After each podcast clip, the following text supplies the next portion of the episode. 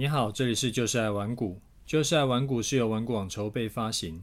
玩广是全台最大的投资教学与资讯平台。成立 Podcast 是为让更多投资人可以接收到正确的投资观念与技巧，成为市场赢家。我是楚狂人。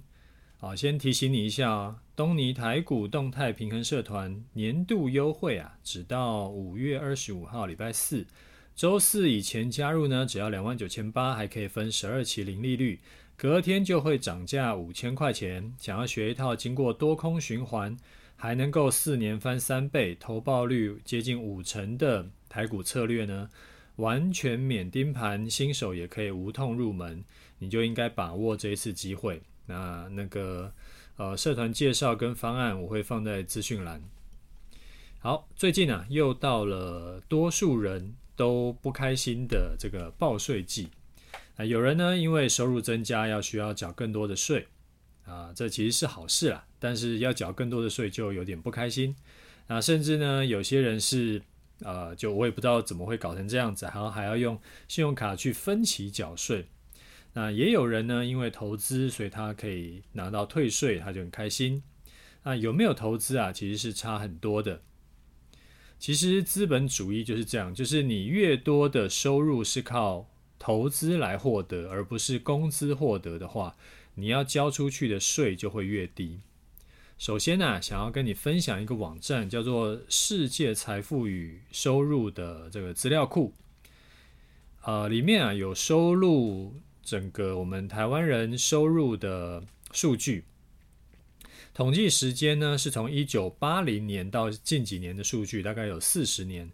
那台湾啊，前一趴的有钱人的收入占全国加总，在一九八零的时候占比大概是百分之十，现在已经来到接近百分之二十，所以它等于是收入占比成长了百分之一百，它就成长一倍嘛。那从而前百分之十的收入的人啊，他从四十年前占全国加总的大概是百分之三十五，到现在接近了百分之五十。他的收入占比成长幅度超过百分之四十。好，我再讲一次啊，因为这边有点多数据。呃，台湾收入前一趴的人，在这四十年内，从收入占全国一成，成长到收入占全国两成，成长百分之百。那收入呢，是占前十趴的人，收入从占全国的百分之三十五，成长到百分之五十。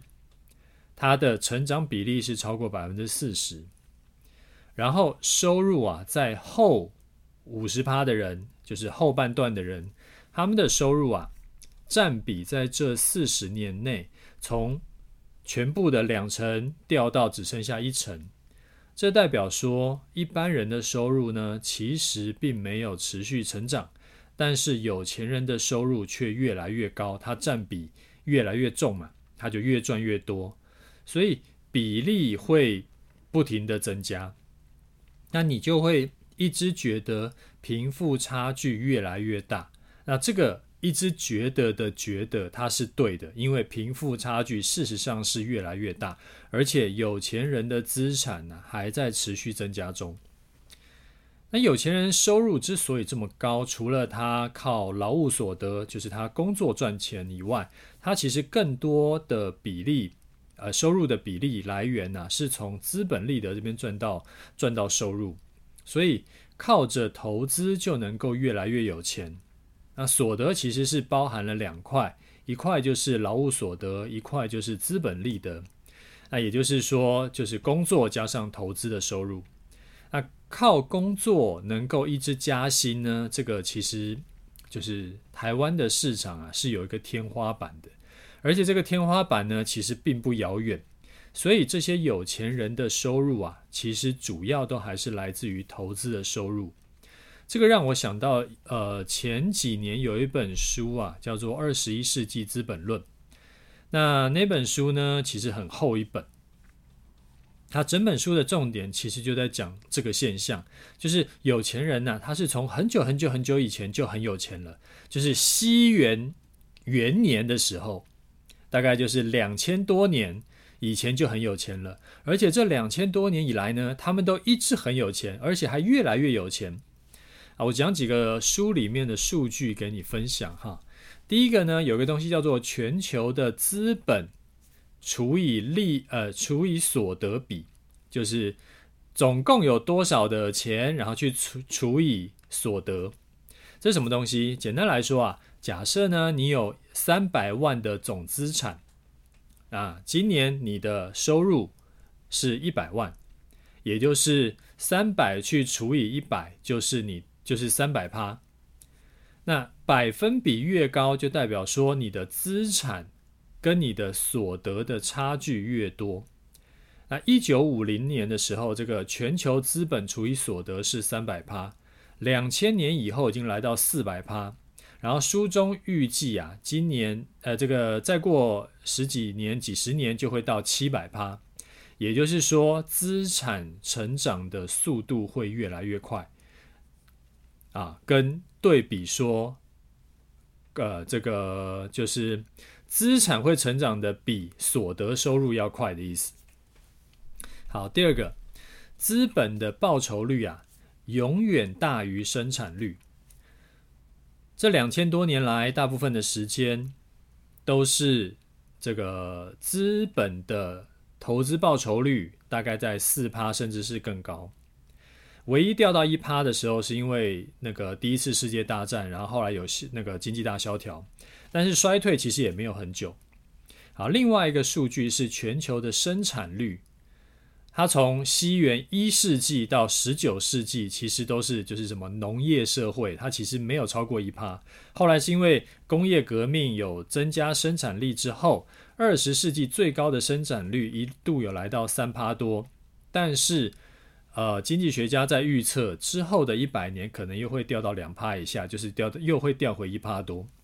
所以你可以发现一件事情呢、就是资本的报酬率不管有没有课税，它永远都是有办法维持在四趴甚至是更高。但是同期全球生产率却常年在一趴上下。近代虽然说好不容易追上，但是未来的生产率可能又会掉下去。换句话说，你努力的生产，努力的工作，你的成长大概就是一趴两趴。那这就是为什么薪水会很难涨。啊，从这一点可以看得出来。不过，投资的资本利得却常常是可以高于四趴以上。所以，为什么有一个东西叫做 FIRE 嘛？就是你是希望能够退休，就是完全可以不需要靠工作退休，哎，就。工作的收入来这个过活，就是它是用一个四趴法则，它那个四趴就是跟这边是对应的。因为投资的资本利得一年要赚到超过四趴以上是非常合理的事情，因为全世界的趋势就是这个样子。那也就是为什么我们一定要能够赶快的学投资理财，不然你靠薪水是永远追不上资本利得。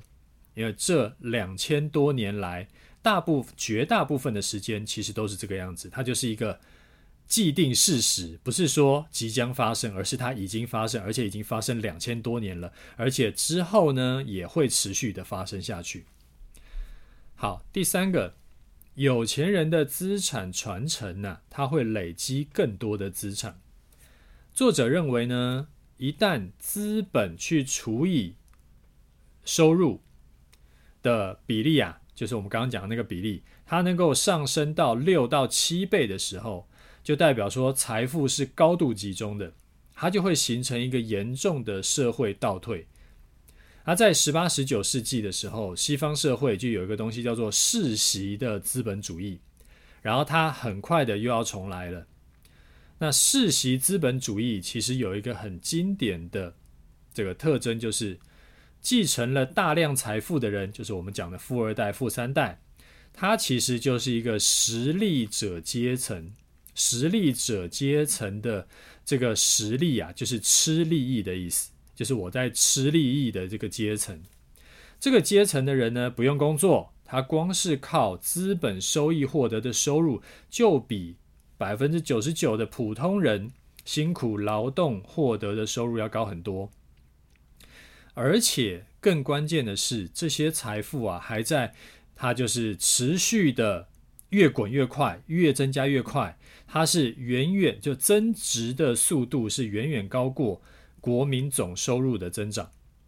啊，就像我我在之前的节目有跟你讲过，我身边很多的公司的老板，或者说是一些这个大户，他们其实都是继承家业，或者是继承家里房子，或者继承家里呃土地的这种富二代、富三代，他们什么事都不用做，他只要呃就是继续持有他的土地，继续持有他的房子，继续持有他的公司，他就可以很有钱，而且会越来越有钱了。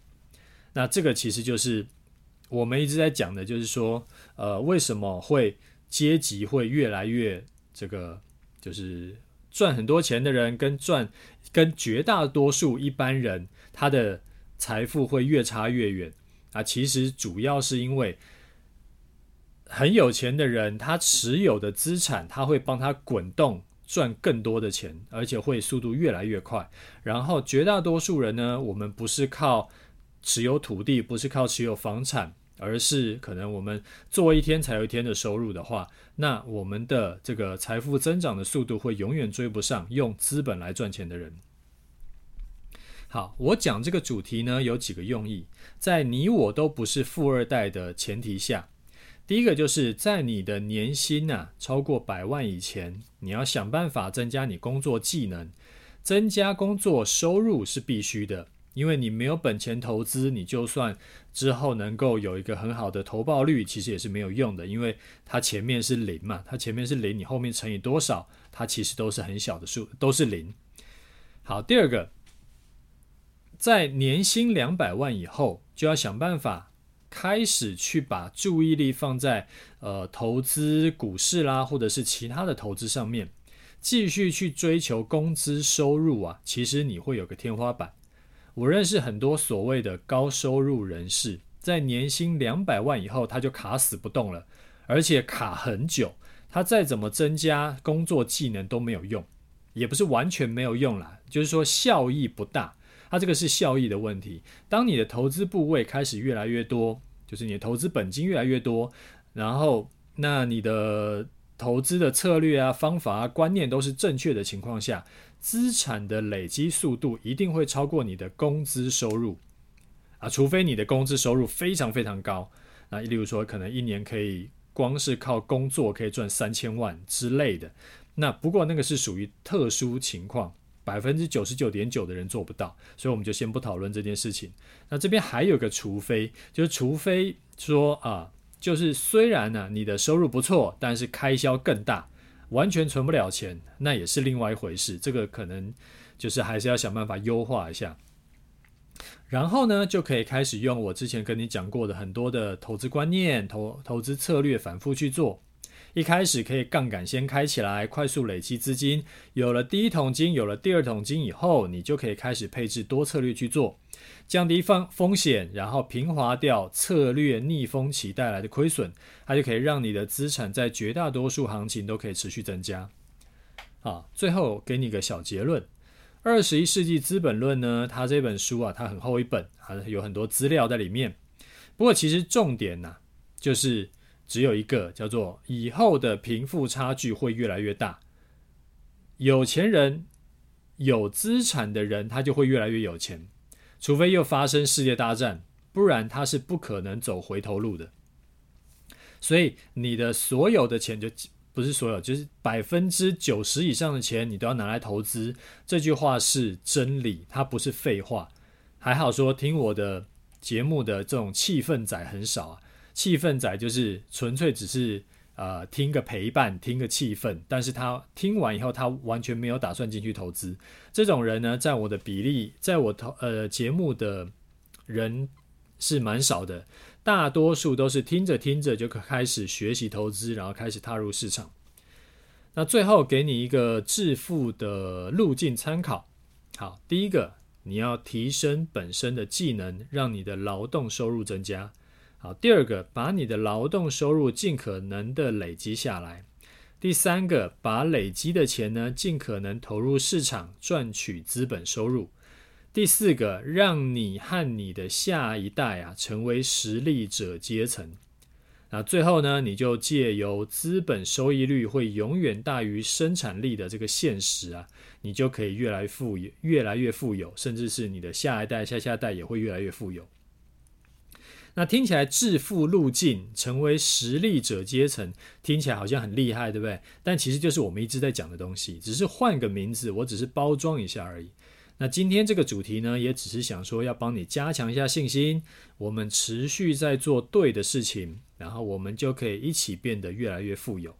好，这个是第一个想要跟你分享的主题。好，另一个呢，我想要跟你聊的主题是上个礼拜我有在我的 Telegram 频道有讲过的观念，就是主观判断跟容错率。你听我介绍过很多策略嘛？那有的策略呢，它会定得比较严格，就是呃该怎么做就怎么做，对就是对，错就是错，该要进就进，该要出就该要出就出，就是很精确，没有模糊地带，然后也没有任何的主观判断的这个空间。那有的策略呢，它就是有一点弹性空间，它有一比较宽松，好比说像这个终极波段策略就是，虽然说我都是。以隔天中午十二点当做这个进出场的判断，但是其实我有讲过，你固定都是用十点进场出场也都可以，下午一点进出场也都可以，你只要固定时间就好。长期来看，成效是差异不太大的。那我先讲一下为什么会有策略容错率高跟低的差别。其实一部分的原因啊，是看你的操作周期。通常操操作周期越短的策略，容错率就越低。要是再加上杠杆，那就更是那个不能犯错嘛，就就是尽量不能犯错了，一定要严格的按照步骤来来执行。啊，好比说像老渔夫老渔夫社团教的这个台子棋当冲，他每天呢就是固定只赚二十点，他从讯号出现到停损停利出掉。就是要赚那二十点，所以如果啊，你是因为工作或者因为什么原因，你离开了手机，离开电脑，你回了回回来到这个这个看盘软体在看的时候，它距离讯号已经三四十点了，那你还能进场吗？以策略的判断来说，就会不建议，因为你等于是输面比较大了吧，因为赢面就减少了。当然，你要硬要进场的话，就很容易吃亏。这个就是所谓的容错率比较低。反过来讲，如果说是时间这个操作的周期时间是很长的，例如说像存股或者是存呃零零五零这种的，那容错率就非常高。因为你把时间拉长来看，你只要尽量呃就是尽可能投入就好，就是不要是留一堆钱在手上，呃不要留一堆现金在手上，而是尽可能投进去买。那今天进场还是明天进场还是下礼拜三进场，其实长期来看没有什么大的差别，影响很小。所以周期很短的策略通常容错率会比较低，周期比较长的策略容错率会比较高，然后也比较适合那种就是太忙碌的人，因为他没有办法确保他真的是该进场出场的时候，人是在就是在盘前可以看。好，我们再来讲主观判断。其实策略有没有包含主观判断，跟它是不是一个好策略啊？其实没有绝对的关系。不是说有有弹性需要主观判断的策略就是好策略，没有弹性就是烂策略。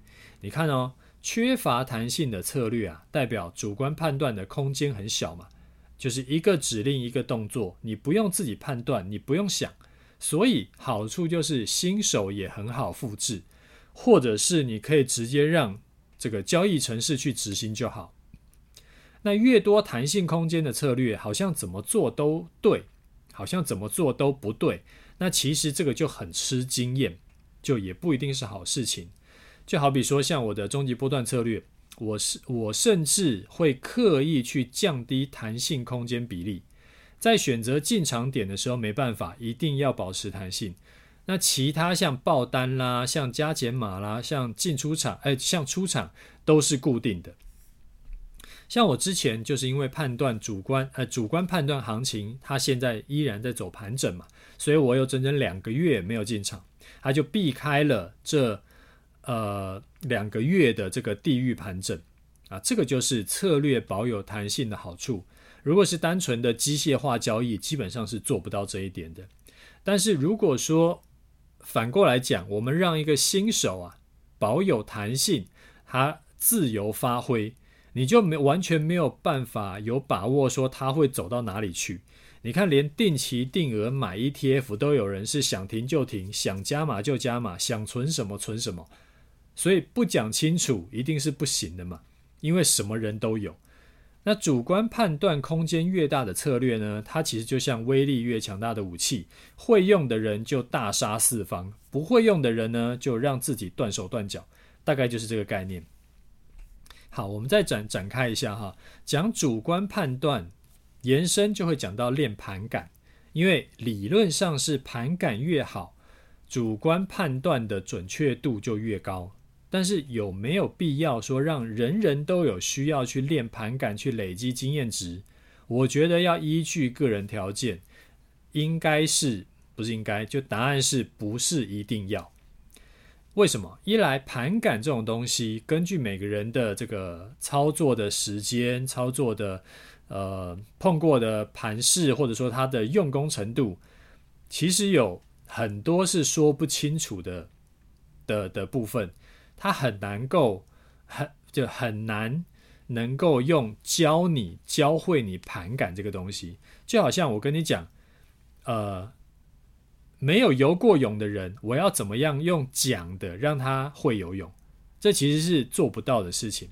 没有骑过脚踏车的人，我要怎么样用讲的让他能够学会骑会脚踏车，能能够学会骑脚踏车？这个基本上也做不到，他就真的要自己去骑。骑，然后他就自己要去摔，然后，呃，某一天他突然就会学会了。某一天就可能他先呛了很多口水，然后某一天他突然就知道，哦，原来这就是游泳，原来原来那个学会游泳就是这个样子。所以盘感就类似这种东西，你很难用嘴巴讲，然后他自己完全不用去试，完全不用那个花时间去去去碰，然后学会。那就好像有些人会问我说：“诶，你为什么要这样子画那个辅助线？为什么这样画支撑压力？如果不这样画，呃，会不会比较好呢？那或者说怎么样画会更好？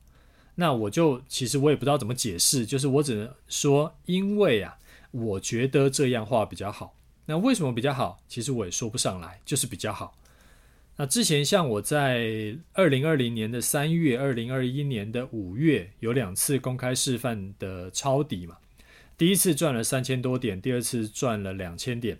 但其实，在当时那个价位啊，其实是不会有任何的技术分析在看多，只是我二十多年来，因为我有看过很多次的恐慌崩盘，很多次的这个就是大家要逃命啊，然后这个散户杀。这个杀杀盘杀得乱七八糟，我就觉得，诶，这个情况似曾相识，我觉得差不多了，可以进场接了，所以我那个时候做出这个判断。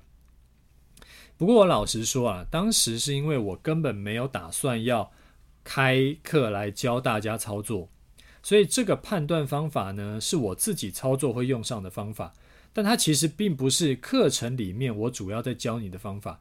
因为这部分就真的是需要很多年的去培养盘感，我没有办法机械化的教给学员。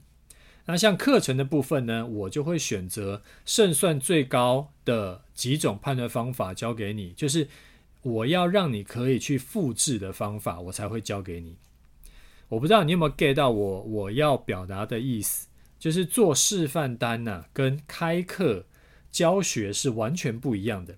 做示范单呢，我只要把我会的东西我都可以用出来，尽量赚最多赔最少就好啊。也许是我做得到而已，但是绝大多数人是做不到的。但这无所谓，因为这本来就不是我要考虑的事情。因为反正我都是事前公开预告，我没有造假的可能。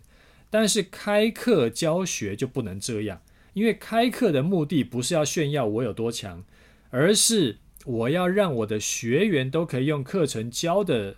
方法去赚到钱，所以一套可复制的策略就很重要。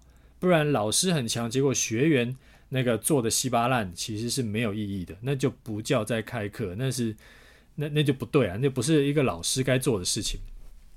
好，我们最后再回来讲盘感。如果你有一定的本金，然后那你只要配置好资金，做好资这个策略的配置，你不要干那种单压一支或单压这个单押一只股票或单押的，就是单一的策略去做。你每年要赚个几十万、上百万，甚至几百万，不会什么大问题。你并不需要很强大的盘感才可以做到，或者说，就照我们刚刚说的，你找一个容错率低的策略，或者是像东尼的动态平衡策略，它是从资金控制面着着手，有没有盘感，然后其实不重要，因为这些策略呢，它有标准的 SOP，你就照着做就好。就是新手、老手其实都一样。当然，如果你想要冲获利极大化，那你还是避不开你要练盘感。我不会说什么只要努力你就一定会成功的这种鸡汤了。有些事情难免还是有一点靠天分。就像有些人呢，他可能念书再怎么认真，他就是念不起来。但是也有些人呢，他就是边看电视边打电动，然后随便念一下就可以考一百分。但是我要跟你说啊，努力是基本的。有句话说，以大多数人的努力程度来看，其实根本都还不需要去拼天分的程度。这就好像，如果你小孩念书都完全没有念，然后就跟你讲说我没有念书的天分，你一定是一头黑线嘛。所以大概讲到这里，那之后有想到别的再补充给你。好，那。最后再补提醒你一下哦，东尼动态平衡社团年度优惠只到这个礼拜四，隔天就会涨价五千块。好，再来看一下听众的回馈哈。他说：“楚大好，平安喜乐，五星奉上。最近有看到您在 YouTube 有建立楚狂人频道，好奇想问一下，以您这么忙，要经营两三间公司，还要录 Podcast 节目，还要每天运动，怎么会想要做一个 YouTube 频道呢？”感觉光是做 YouTube 就已经是花，呃，就已经需要花很大量时间了。纯粹好奇，如果不方便回答也没有关系。我是铁粉，也是学员，从您的节目跟课程获益非常大。去年因为跟了呃终极波段有赚超过两百万，也照您的建议有犒赏家人，我很满意我现在的生活。而这都是因为当初有开始听您的节目才有的改变。那、最后祝您全家都一切顺顺利利平安。好，你好哈，啊、呃，谢谢你的五星，也很高兴听到你说我的节目跟课程对你有帮助，这让我非常有成就感。好，讲一下为什么要弄一个 YT 频道，主要有两个考量啊。第一个是上一集节目有讲过嘛，有时候呃，就是我们有些听众啊，他会想要推荐给他身边朋友我们的 Podcast，然后但是 Podcast 节目时间太长，而且他就是用听的，他没有办法看，所以这个他推荐给别人呢，人家也不容易听。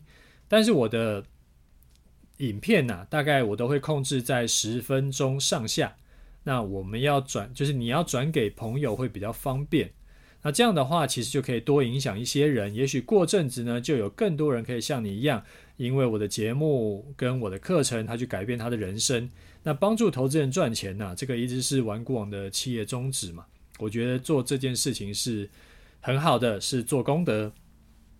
那讲到做功德，我昨天啊陪我老婆看了一部日剧，叫《重重启人生》，里面就有讲到说呢，下辈子要投胎成为什么生物啊，就看你这辈子积了多少阴德。没有积阴德的，你可能投胎会，你可能下辈子啊会需，哎，会变成说你要投胎成食蚁兽，或者是鲸鱼。我想，如果我可以帮助上万人改变人生，那这个阴德应该是积了不少，起码不会必须投胎成一些昆虫，或者说一些这个鱼类之类的。好，第二个考量呢是 YT 是我之前没有接触过的这个这个渠道嘛。那之前我就只有 Podcast，然后或者是部落格，只有声音跟文字。那现在多了画面，我觉得其实也挺有意思的。我可以多学一些经验，然后让我在呃，让我的公司啊，也在经营影音平台，也可以多一些数据参考。那也许啦，到将来啊，可以再把几个平台互相串起来，我觉得这个是好事情。那至于有没有时间，这个这个的确也是个问题，因为我一直还欠着大家的新法课还没有开始做，这个已经欠了好几个，应该有有没有半年了？反正就是欠了好几个月起码了。呃，目前的我做的调整策略呢，就是我把更多的工作啊，就授权给我的同事去做。我就只要听成果汇报就好，然后再把运动时间呢，从呃原本大概可能要花一个多小时的，那现在我就只花半个多小时，那这样又可以省一些时间。那今天呢，因为等一下有安排，还有几场面试，所以我的时间比较紧张，所以我今天就只能先回答一个问题。那有没有回答到的问题，其实我都有把它记起来，之后会再补补回答给大家这样子。好，最后我们来看一下盘势哈。这个礼拜对于顺势交易者来说啊，最大的事件就是终于突破了一五九五零的整理区间，非常感人，我都要我都想哭了。我觉得这件事情真的是等太久了。啊，之前跟你说了好几次，这个这一次的整理区间大概就在一五一五零到一五九五零这八百点之之间呢。那只要突破或者是跌破整理区间呢，我就会进场。然后这一次，因为在突破高点之前，那它先出现了一个 W 底，再加上说我自己其实已经跟你讲过很多集，都是我是偏向看多的，因为全世界都在呃就是偏多走嘛，大部分重要的股市啊都是都是在高档附近，只有台股弱在那边，其实没道理，所以我是看多的。那我有在我的 Telegram。频道跟你说啊，就是说，如果你是积极型的投资人呢，你可以在突破 W 底颈线，而且隔天中午没有跌回去，颈线以下就可以进场。如果你是保守型的投资人，你可以在等到收盘站上一五九五零，隔天中午十二点没跌破的时候进场。然后另外呢，我们也可以取一个中庸，就是稳健型的投资人。我建议呢，你可以一半的资金以 W 底为进场依据，另一半资金以盘整区间高点为进场依据，然后你的停损就分别设定。我自己这一次也是用稳健型的策略在做，然后运气不错，我一半的资金用 W 底的这个判断来来进场，进场点位是真的比用突破整理区间高点的进场点位要低，代表我的整体成本有降低。降低了大概四五十点，那四五十点如果只做一口两口，这个影响不大。那口数做多了，其实也是一笔钱。那后来有学员就来问我说，要怎么样才能够做到像我一样判断？好比说像判断四月多的下杀不去做空，然后后来我们就没有被嘎到嘛。然后又这一次又能够提前进场，然后成本又比单纯的做突破要低。呃，我这个其实就像我上面跟你讲的，这个是真的是比较属于主观判断的部分，我很难教给你，我很难教会你。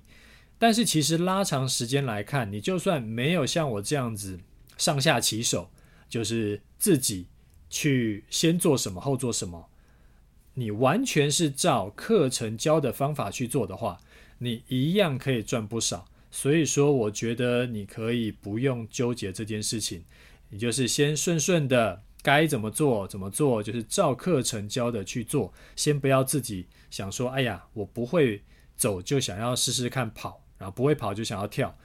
我觉得不用这样，你就是先是我们该怎么做怎么做，就是照课程教给你去做。我们完全照课程教的去做，我们这三年其实也获利了好几千点、上万点嘛。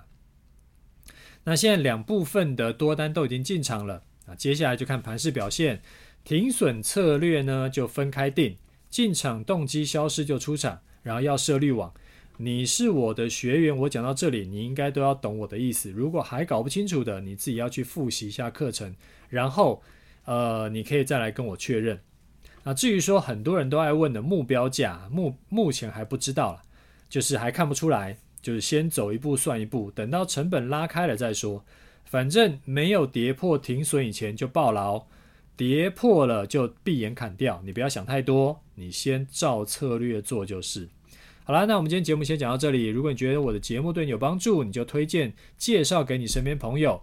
那 Podcast 不好介绍、不好推荐呢，你就把我们的 YouTube 影片转一下。然后这个礼拜应该会上第二集，那之后是希望可以每每个礼拜上新片啦。但是这个东西，哎，还在努力中。但是不管怎么样，这个礼拜我们会上第二集，这个你敬请期待。好，那就这样啦，OK，拜拜。